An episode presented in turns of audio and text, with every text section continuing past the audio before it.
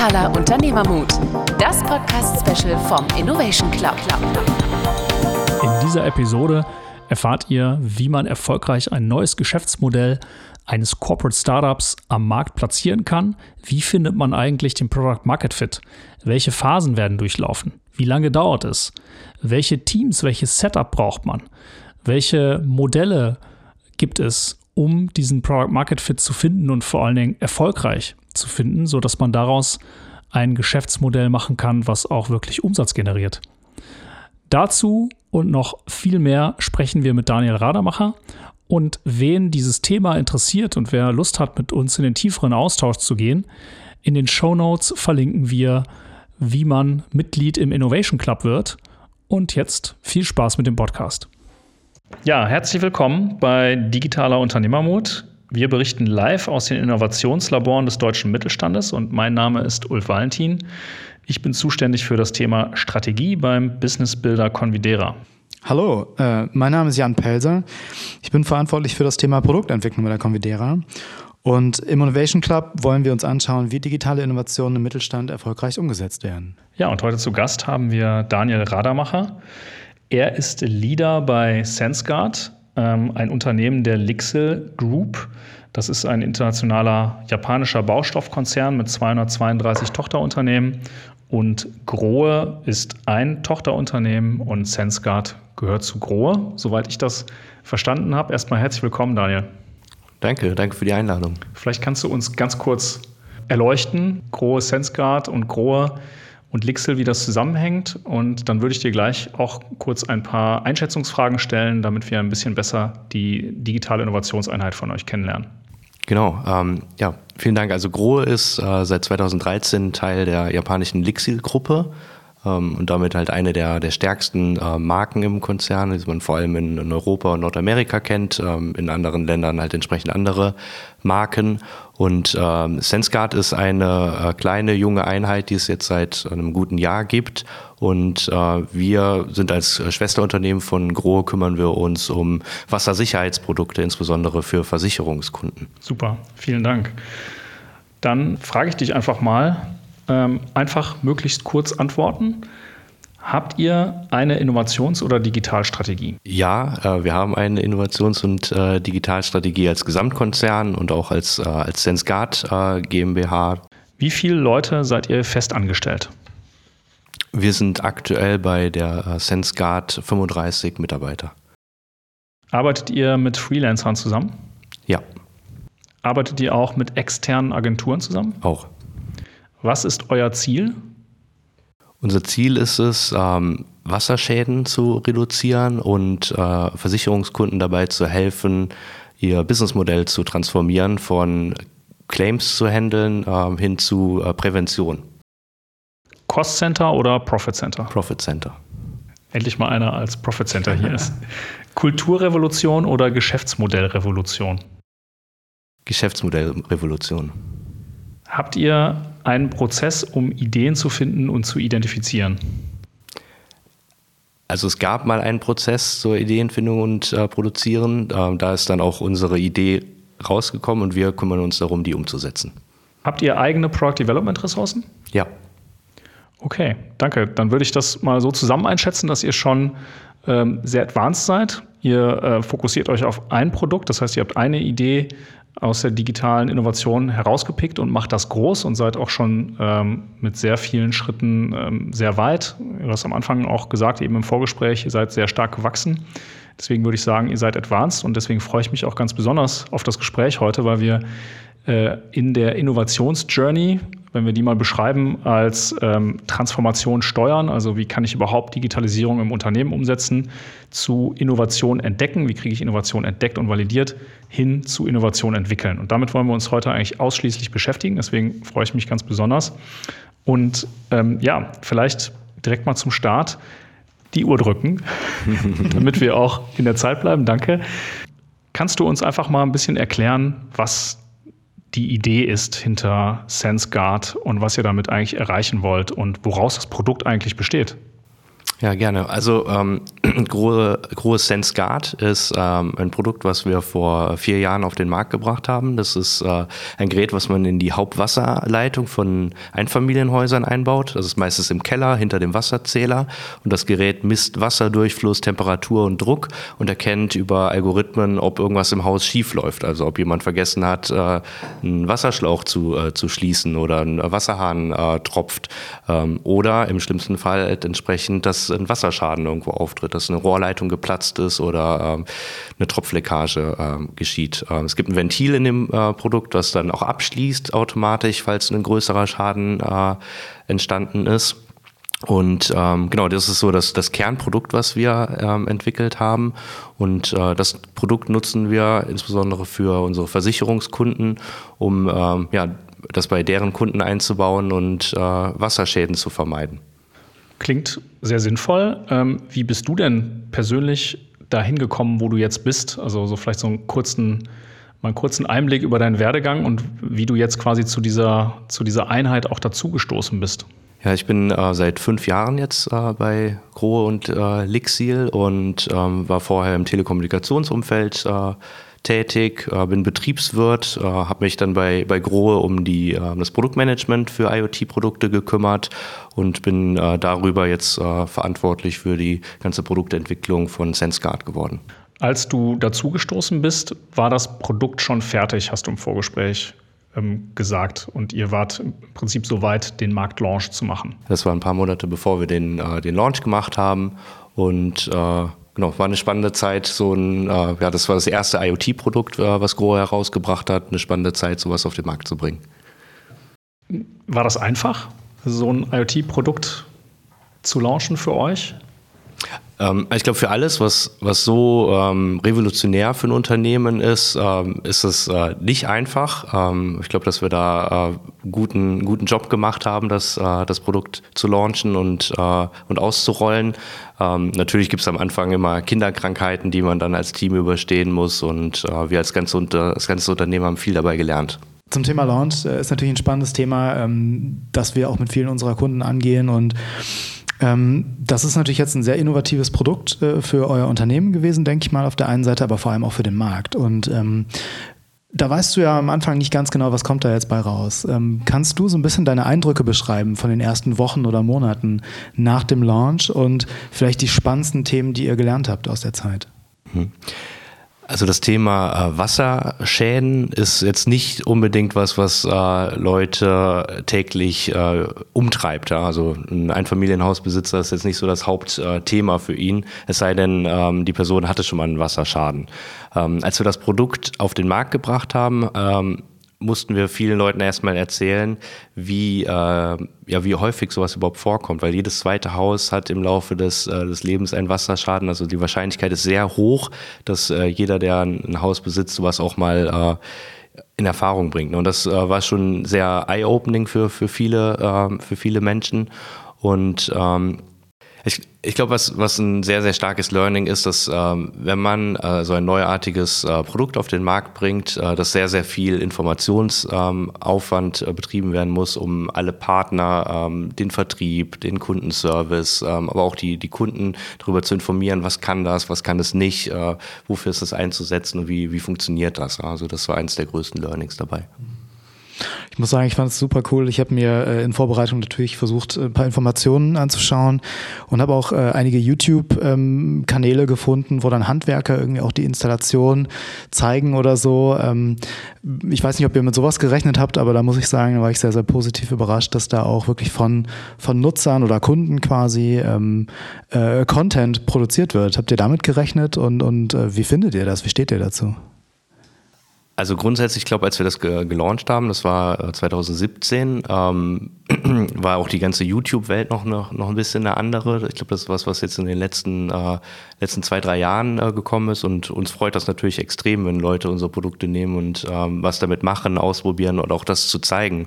Weil gerade die, äh, die Installateure, die ähm, da mit uns zusammenarbeiten und das Produkt promoten, ähm, die stehen dann auch da, dahinter und die wissen auch, wie, wie risikoreich das Thema ist und wie häufig das vorkommt die Idee ist es ja, im Innovation Development ein marktfähiges Produkt mhm. zu entwickeln. Jetzt bist du dazugekommen, du hast das Produkt gesehen, ihr habt das in den Launch gebracht.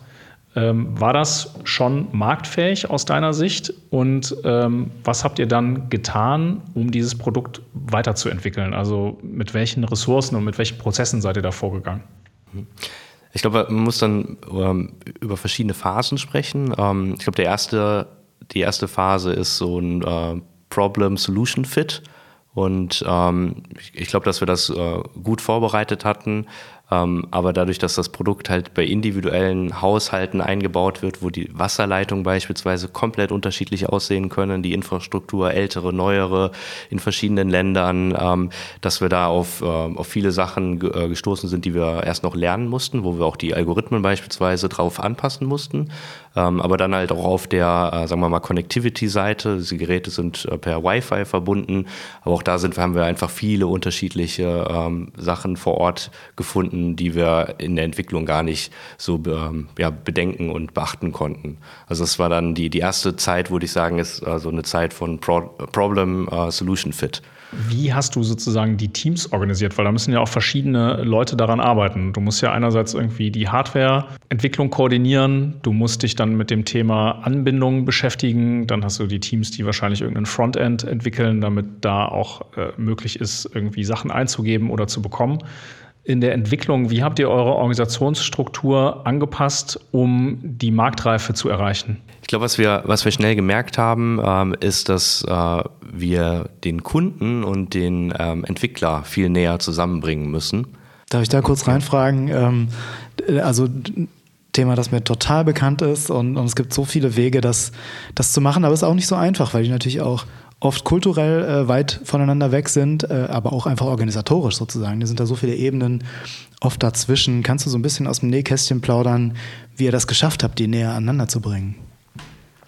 Also wir haben ähm, angefangen, wie wahrscheinlich jedes äh, Unternehmen, was neu in, in, in, ein Feld reingeht, mit, äh, mit externen äh, Partnern das äh, zu entwickeln. Ich glaube, das Erste, was wir, ähm, was wir jetzt in den letzten zwei Jahren gemacht haben, ist äh, die die Leute, die, äh, die Entwickler ähm, überhaupt mal ins Team reinzubekommen, also ähm, eigenes Know-how aufzubauen, ähm, dass, man, dass man nicht jetzt Kunde spricht mit dem Vertriebler, Vertriebler spricht mit dem Produktmanager, Produktmanager spricht mit Projektleiter, der spricht dann vielleicht mit dem Entwickler oder sind nochmal zwei Leute dazwischen, sondern dass die, äh, die Entwickler bei uns sind und ähm, auch direkt mit Vertrieb und, und Kunden äh, sprechen können. Ähm, das ist, das ist eine Sache und äh, das andere ist, die, die Prozesse überhaupt aufzubauen, um so ein komplexes Produkt ähm, ja, zu entwickeln und auch ähm, weiterzubringen. Mhm. Kannst du darüber ein bisschen was erzählen? Also du hast ja eben schon viele Punkte genannt, wo ihr quasi unterwegs ja beim, beim Laufen gelernt habt, so ein Stück weit. Und das ist ja auch genau das, wofür sich Unternehmen heutzutage eigentlich aufstellen sollten. Ne? Ähm, was für Prozesse nutzt ihr da oder wie setzt ihr euch Ziele und, und wie oft schaut ihr euch das auch an? Ja, also. Also was wir jetzt in, äh, in, dem, dem, letzten Jahr ähm, eingeführt haben, ist, dass wir äh, komplett durch die Bank ähm, eine agile Entwicklung eingeführt haben. Also wir nutzen äh, Scrum als, als Framework und ähm, haben die, die Teams da drin auch dann nochmal weiterentwickelt. Also wir haben damit angefangen, dass wir funktionale Teams haben, also dass man zum Beispiel ein App-Entwicklungsteam, ein Cloud-Entwicklungsteam und ein Data-Team hat. Ähm, und äh, das war, glaube ich, ganz gut, um die Organisation überhaupt mal so weit zu bringen, die Leute ähm, zu hiren und onzuboarden. Ähm, Im nächsten Schritt, was wir jetzt gemacht haben, sind äh, die Teams umzudrehen und crossfunktionale Teams daraus zu machen, dass wir sagen, wir schneiden unser Produkt in unterschiedliche Säulen und die Teams sind dann end-to-end -end für ihre Säule verantwortlich und müssen nicht darauf warten, dass ein anderes Team irgendwas delivert, bevor sie etwas machen können. Ne? Mhm. Das ist ähm, das, wo, wo, wir gerade dran sind. Das ist natürlich ähm, nicht einfach und äh, sowas dauert auch immer und man, man dreht immer wieder an, an, unterschiedlichen Schrauben. Aber wir sind davon überzeugt, dass das die richtige Richtung ist, um ähm, ja, das beste Kundenerlebnis nachher dabei rauszubekommen. Ist das etwas, wo du sagst, das wäre, ähm, wenn wir uns jetzt diese Entwicklungsphase angucken, seid ihr ja eigentlich schon im Bereich Skalierung, oder? Also wir haben, äh, ich hatte ja gesagt, wir haben das Pro, ähm, Problem Solution äh, Fit ähm, am Anfang hinbekommen. Und ähm, das nächste, womit wir uns beschäftigt haben, war dann der ähm, Product Market Fit, ähm, dass wir geschaut haben, ähm, okay, wir haben jetzt hier ein großes Problem, Wasserschäden in, in Einfamilienhäusern. Wie kriegen wir das, äh, wie kriegen wir das auf das nächste Level gehoben? Was ist eigentlich der Markt dafür? Ne? Und da geht es darum, wer hat eigentlich das größte Interesse, dieses Problem zu beheben? Und äh, da sind wir relativ schnell auf die Versicherungsunternehmen äh, gekommen, also Wohngebäudeversicherungen, deren allergrößter äh, Teil von deren Kosten sind äh, Leitungswasserschäden, was, glaube ich, den wenigsten außer, außerhalb der Versicherungsbranche bewusst ist. Und die haben natürlich ein, ein großes Interesse da, äh, daran, das zu reduzieren. Und ähm, genau das ist unser Markt, äh, den, wir, den wir adressieren. Ja, also das wäre etwas, was ich vielen, und ich hoffe, dass viele Mittelständler mit das hören, Kannst du das zeitlich mal versuchen einzugrenzen, wie lange es gedauert hat, den Solu Problem Solution Fit hinzubekommen? Weil ähm, für viele ist das schon dann zu Ende. Also der Problem Solution Fit ist gefunden und wenn es dann nicht funktioniert am Markt, dann hat das Produkt nicht funktioniert. Also jetzt beim eurem Beispiel jetzt ganz platt gesagt, ähm, es wird eine Sensorik entwickelt, weil macht ja Sinn, sich mit IoT-Sensorik im Bereich äh, Wasserrohrleitung zu beschäftigen. Dann werfe ich das auf den Markt, weil ich denke, na gut, müsste ja jeder haben wollen. Dann äh, gebe ich das dem Markt, der Markt gibt mir zurück, ist nicht relevant für mich und dann stampfe ich es ein. Also das erleben wir ganz häufig. Ihr habt aber das Durchhaltevermögen zu sagen, nee, das ist jetzt quasi, wir haben ein Problem gelöst, aber wir haben den Markt dafür noch nicht gefunden. Das finde ich stark, das finde ich gut. Weil das heißt ja auch, dass ihr finanziell und ressourcentechnisch weiter dran festgehalten habt. Wie lange hat diese Phase der Problem-Solution-Findung gedauert? Weil im Prinzip, und seid ihr jetzt immer noch in der ähm, Marktfindung oder ist die eigentlich jetzt auch schon abgeschlossen und ihr seid in der Skalierung? Also ich würde sagen, die äh, Problem-Solution-Fit, äh, das hat ein gutes Jahr gedauert, das hinzubekommen. Und parallel haben wir natürlich auch an dem äh, Product Market Fit gearbeitet. Aber das ist der Prozess, der äh, noch mal länger gedauert hat. Ne? Und mhm. äh, gerade im, im B2B-Umfeld, in dem wir uns da äh, befinden, äh, ist es äh, auch nicht so wie im, B2C, dass man einfach ein paar Newsletter rausschickt und guckt, was funktioniert, ein A-B testen und dann ist es fertig, sondern man muss die Kunden verstehen, man muss die Probleme, die Prozesse verstehen und sich darauf einlassen.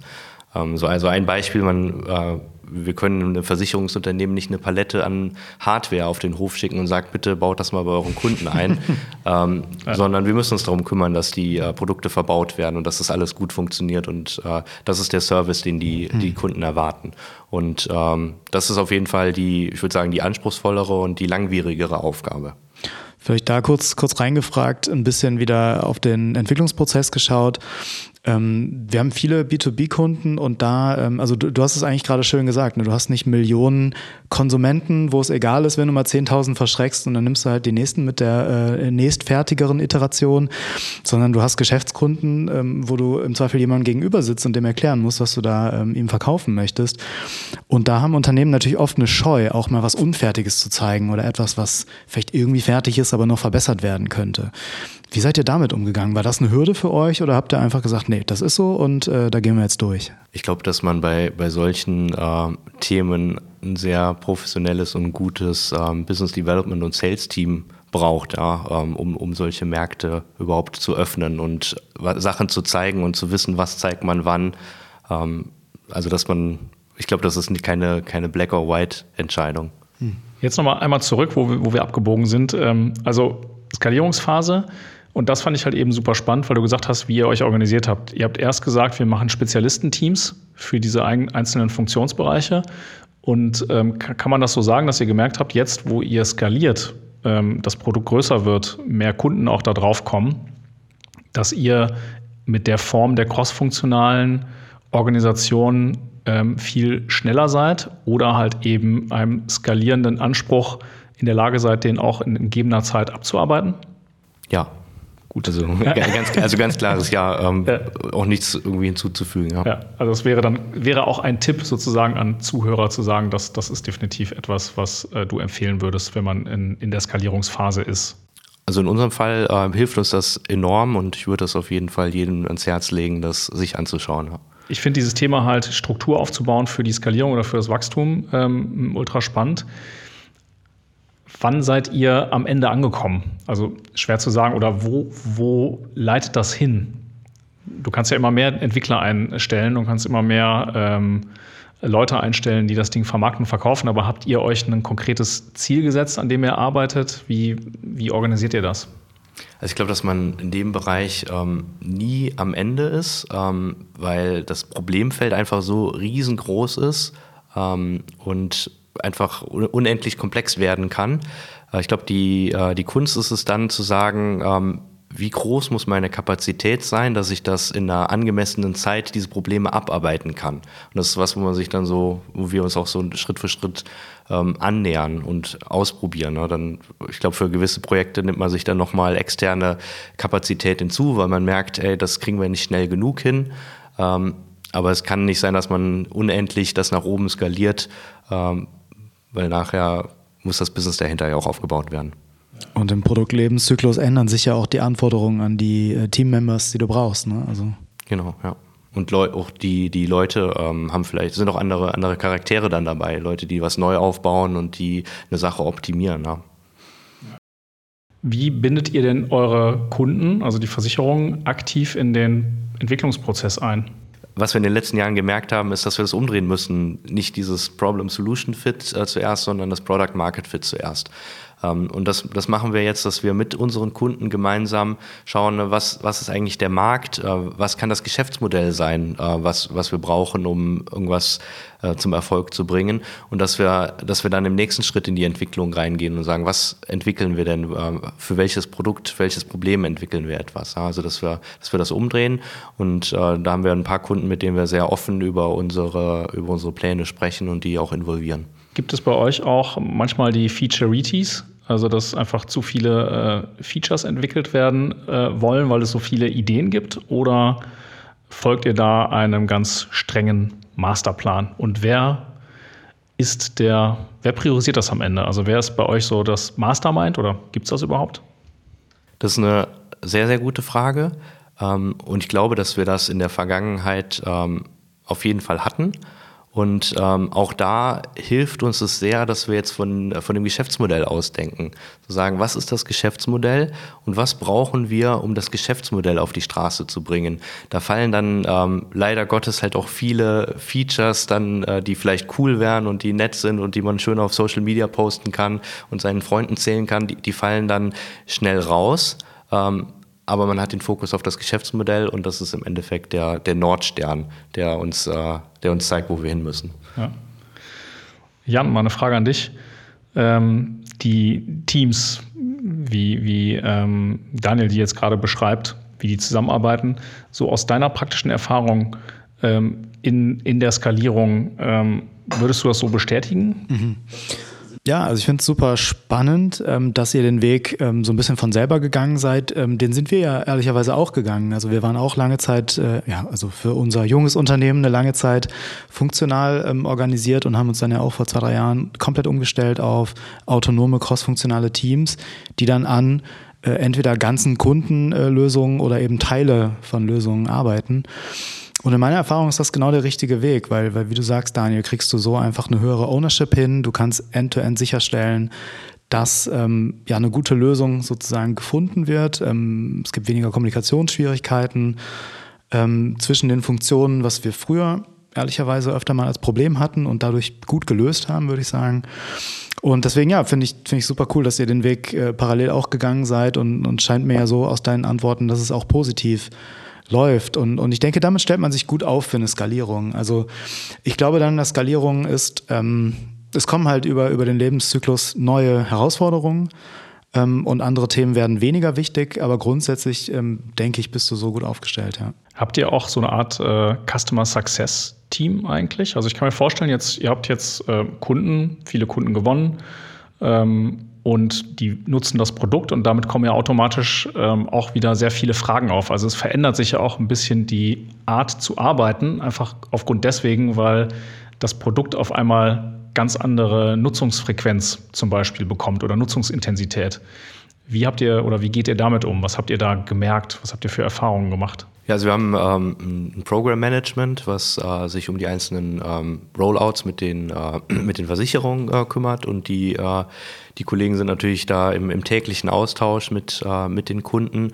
Und ähm, über die bekommen wir das, äh, das Feedback von den Stakeholdern beim Kunden, ähm, natürlich über unsere After-Sales-Einheit äh, das Feedback von den, von den Endkunden. Äh, wir haben Kollegen, die sich um die, äh, die Installationen kümmern, äh, die, äh, die täglich auch mit den Installateuren, die die Produkte dann bei den Kunden installieren, äh, im Austausch sind und ähm, darüber bekommen wir halt sehr, sehr schnell Feedback zu, äh, zu, zu Veränderungen. Ja? Also wenn wir, wenn irgendwo ein Fehler ist, ähm, so schnell wie, äh, wie, in dem, wie in dem aktuellen äh, Setup, äh, hatten wir das, haben wir früher kein Feedback vom Markt bekommen, wenn man irgendwie darauf wartet, dass man Endkunde durch so eine Hotline durch ist. Also wir sind, wir sind da sehr, sehr, ähm, ja, sehr nah dran, würde ich sagen. Sind das eure eigenen Leute? Ähm, also die, die Installateure, das sind ähm, externe äh, Installateure, die nebenbei halt andere Sachen machen und die für, für uns äh, dann diese Rollouts begleiten. Okay, das heißt, die geben euch dann direkt das Feedback und ihr könnt darauf äh, im Prinzip direkt auch reagieren. Genau, ja. Also das, äh, wenn, wenn ein, äh, keine Ahnung, ich sag mal, wenn irgendwie ein System down ist und der Installateur beim Kunden ist und das Gerät sich nicht verbindet, der wird sich sofort melden. Also das, ist, das dauert keine zwei Minuten, ja. Ja, aber das ist natürlich auch wieder ein, ein, sag ich mal, ein Vorteil oder Erfolgsfaktor vielleicht. Ähm, denn wenn man jetzt, sage ich mal, wir hatten das im Vorgespräch auch ganz kurz häufig gesehenes ähm, Paradebeispiel leider. Es wird ein Produkt entwickelt, meistens irgendwie ähm, extern. Ich nenne es jetzt mal ketzerisch die CEO-Idee. Dann kommt, ist das Produkt fertig, ähm, magisch, und wird quasi auf die Organisation geworfen.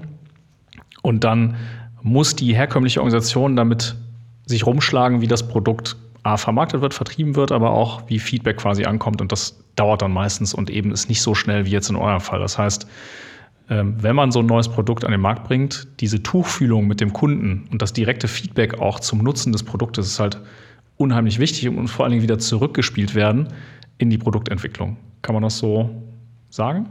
Auf jeden Fall, ja. Also äh, wenn man zwei Wochen braucht, um irgendwie ein Feedback von einem Kunden zu bekommen, ist natürlich äh, nicht, nicht optimal. Und das ist das Gute bei uns mit den Kollegen, die sind da sehr, sehr nah dran.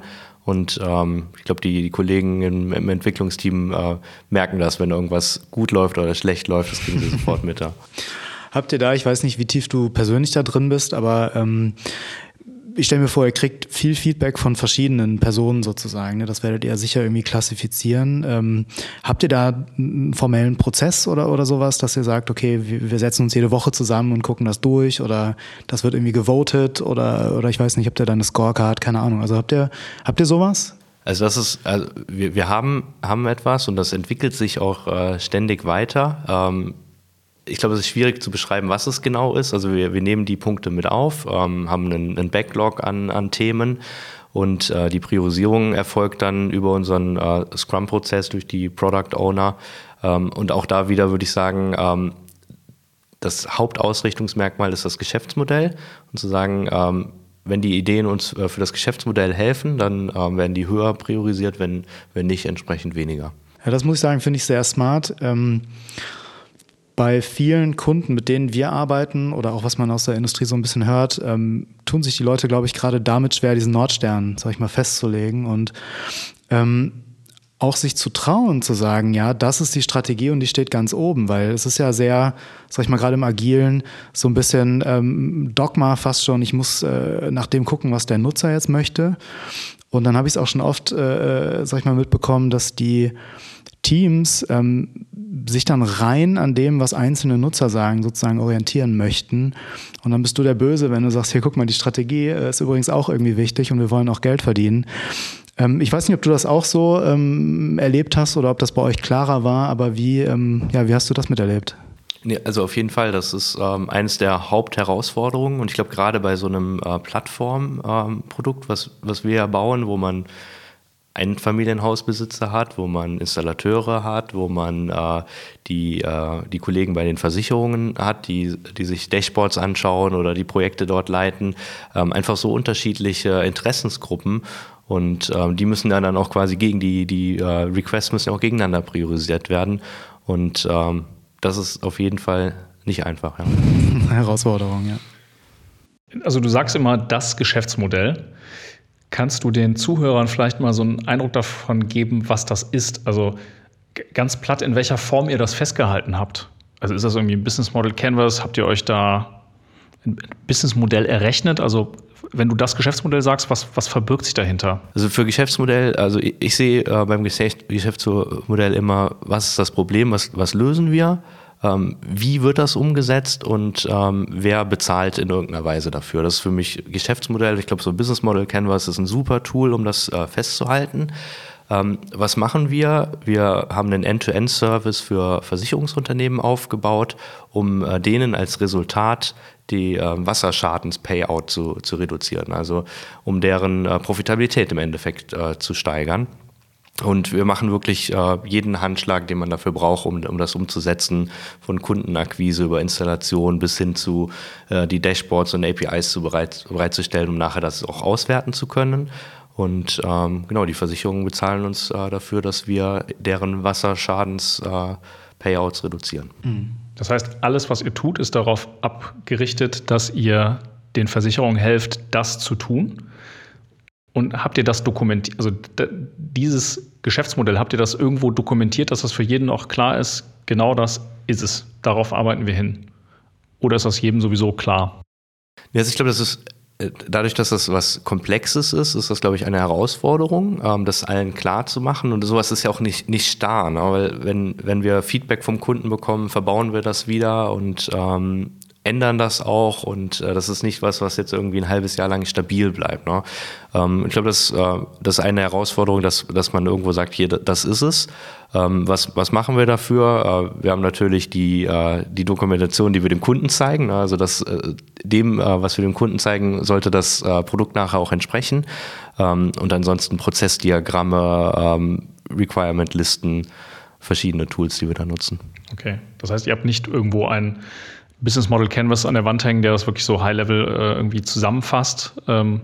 Also das, wir haben auch ein Business Model Canvas, der das zusammenfasst. Ich glaube aber, dass der nicht die Fragen der Entwickler ähm, mhm. beantwortet, weil das dann einfach zu High-Level ist. Ja. ja. Und wir in viel kleineren Details arbeiten, als äh, jetzt sagen einfach ein Slide, that's it. Ja. Okay, dann würde mich noch interessieren, ähm, ihr habt ja verschiedene Tech-Komponenten. Auch jetzt nochmal gedacht an, an Zuhörer. Ähm, kann man überhaupt alles auch selber quasi machen? Ne? Wenn wir jetzt nochmal zurückgehen, wo du quasi eingestiegen bist, Produktlaunch, ähm, es ist IoT, äh, du hast am Anfang gesagt, es ist irgendwie Wi-Fi, ist auch nicht ganz easy. Ähm, du hast Hardware, Software, Dashboard, Frontend und so weiter. Also ähm, ist das, war das so ein bisschen kaltes Wasser und ihr habt einfach gemacht? Oder habt ihr euch auch Experten rangeholt? Was würdest du Leuten raten, die jetzt sowas neu entwickeln? Ähm, ich glaube, wir haben viele verschiedene Sachen ausprobiert und auch für, für unterschiedliche Produkte und unterschiedliche ähm, Schritte, die wir gegangen sind.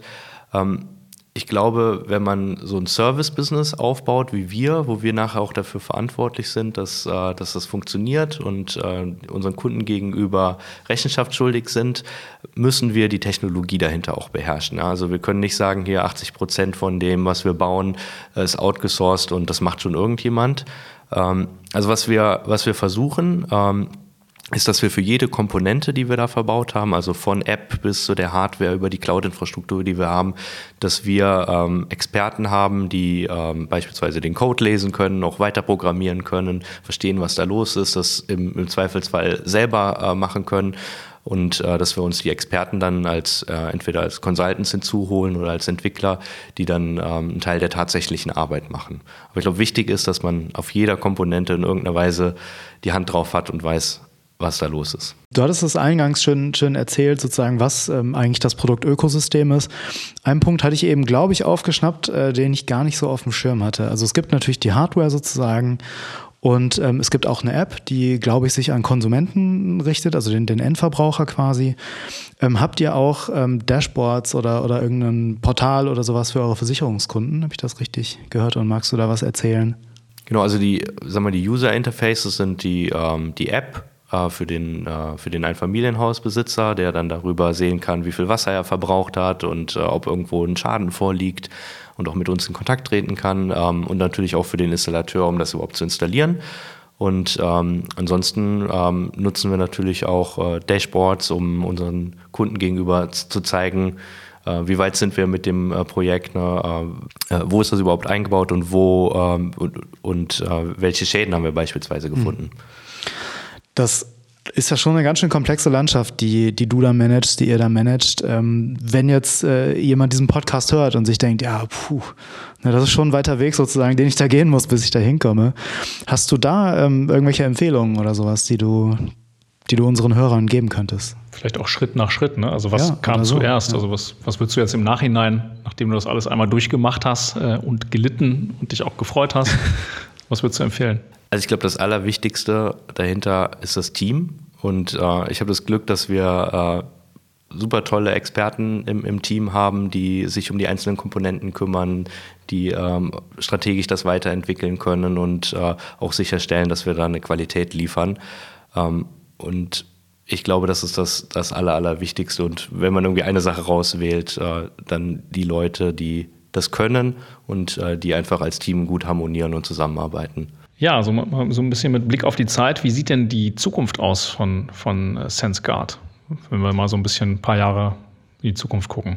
Also grundsätzlich, ähm, also neben der Tatsache, dass wir da tolle Produkte bauen und schöne Technologie benutzen und das für, auch für Techies ganz, äh, ganz spannend ist, ähm, helfen wir natürlich den Versicherungen dabei, ihr Geschäftsmodell äh, zu, zu verändern. Also statt Schaden abzuarbeiten, Prävention ihren Kunden gegenüber anzubieten, dass die überhaupt nicht, äh, überhaupt nicht aufkommen und äh, dass wir da in den nächsten Jahren die Versicherungsbranche mit transformieren. Ähm, und sagen wir mal, auf dem äh, längeren Horizont ist das einfach ein Beitrag, um eine äh, nachhaltigere Welt äh, darzustellen. Also gerade das Thema Wasser ist jetzt in vielen Regionen schon extrem knapp. Auch jetzt hier in, ähm, in Mitteleuropa im Sommer merkt man schon, keine Ahnung, Stadt Köln sagt bitte äh, ihre Gärten nicht, äh, nicht bewässern, wenn wir euch erwischen, dann gibt's Ärger. Ähm, das sind ja nur die, die Vorläufer von dem, was da auf uns zukommt. Und ich glaube, dass wir dadurch, dass wir den, äh, den Wasserverbrauch von individuellen Kunden messen und damit auch zum ersten Mal dem Kunden überhaupt zeigen zu können, äh, welchen Impact sie mit ihrem Verhalten äh, bewirken. Ähm, weil wenn man einmal im Jahr eine Wasserrechnung kommt, das ist so what. Aber wenn man sagen kann, hey, hier ist gerade äh, gerade Wasserknappheit, ähm, super, dass du, dass du dich dran hältst, dass du, äh, dass du wenig Wasser verbrauchst ähm, und die, die Kunden überhaupt aufmerksam da, dazu zu machen, was ihr Verhalten bewirkt. Äh, das ist was, was uns alle motiviert, ähm, an diesem Produkt zu arbeiten und das weiterzuentwickeln. Und äh, unser großes Ziel ist da wirklich ein, ein Teil äh, dazu beizutragen, dass, dass wir da in einer nachhaltigeren Welt leben werden in Zukunft. Finde ich einen tollen Ausblick. Ähm danke dafür, dass du uns den, die Insights ähm, gegeben hast. Also ging sehr schnell jetzt vorbei, dann doch die 40 Minuten. Ähm, ich habe noch zwei letzte Fragen an dich. Einmal würde ich gerne von dir wissen, welchen Podcast-Gast du uns empfehlen könntest. Du bist ja auch auf Empfehlung sozusagen hier hingekommen. Und die zweite Frage, welches Thema du dir in diesem Podcast wünschen würdest? Also als Podcast-Gast, äh, das ist eine gute Frage. Ähm, ich habe eine ehemalige Kollegin, äh, die Jennifer Elftmann, die arbeitet bei äh, Walmart in dem Incubator. Und vielleicht mal spannend zu sehen, wie das äh, auf der anderen Seite des großen Teichs ge äh, gemacht wird. Ähm, ich habe nicht mit ihr vorher darüber gesprochen, also äh, einfach in die Pfanne Luck, ja. Und ähm, Thema, über was man über was man sprechen kann. Kann auch sein, dass du schon vor, was du schon durch bist mit allen Themen, aber vielleicht äh, irgendwas, was dich interessiert, zum Thema digitale Innovation. Also zum Thema Themen, was, äh, was mich interessiert, ich glaube, was, was super, super spannend ist, ist ähm, die Kultur in so einem, ähm, in so einem Unternehmen. Äh, wie man, äh, wie Menschen, die an so innovativen, disruptiven Ideen ähm, arbeiten, auf einer kulturellen Basis zusammenarbeiten, welche Herausforderungen es da gibt, wie, äh, wie man die Herausforderungen beseitigen kann. Und ich glaube, da hat jeder, der in dem Umfeld arbeitet und was aufbauen will, spannende Geschichten zu erzählen. Also das wär, würde mich interessieren. Ja, super. Ja, vielen Dank. Hat echt Spaß gemacht. Vor allen Dingen jetzt gerade am Ende nochmal das Thema Nachhaltigkeit. Da könnte man wahrscheinlich einen eigenen Podcast draus machen. Auch das Thema Kultur. Ähm, vielleicht sehen wir uns ja auch nochmal wieder. Ja, vielen Dank. Vielen Dank auch von mir. Danke euch. Dankeschön. Tschüss. Ciao. Ciao.